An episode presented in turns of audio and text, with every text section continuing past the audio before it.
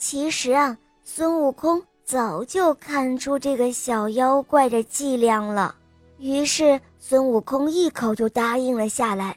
他决定啊，背着这个小妖怪走一会儿，于是他就故意落在了后面，然后把这小妖怪扔到了山崖下面，想把他摔死。红孩儿一看，这孙悟空想把自己摔死。这怎么可以啊？于是他就施了一法，这个法术啊叫做压重法。他压住了孙悟空，然后他的真身就跳到了半空中。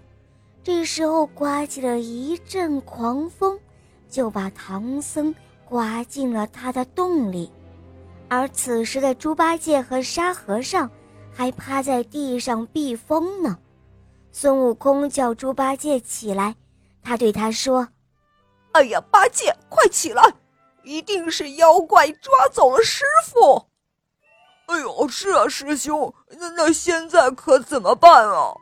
还能怎么办啊？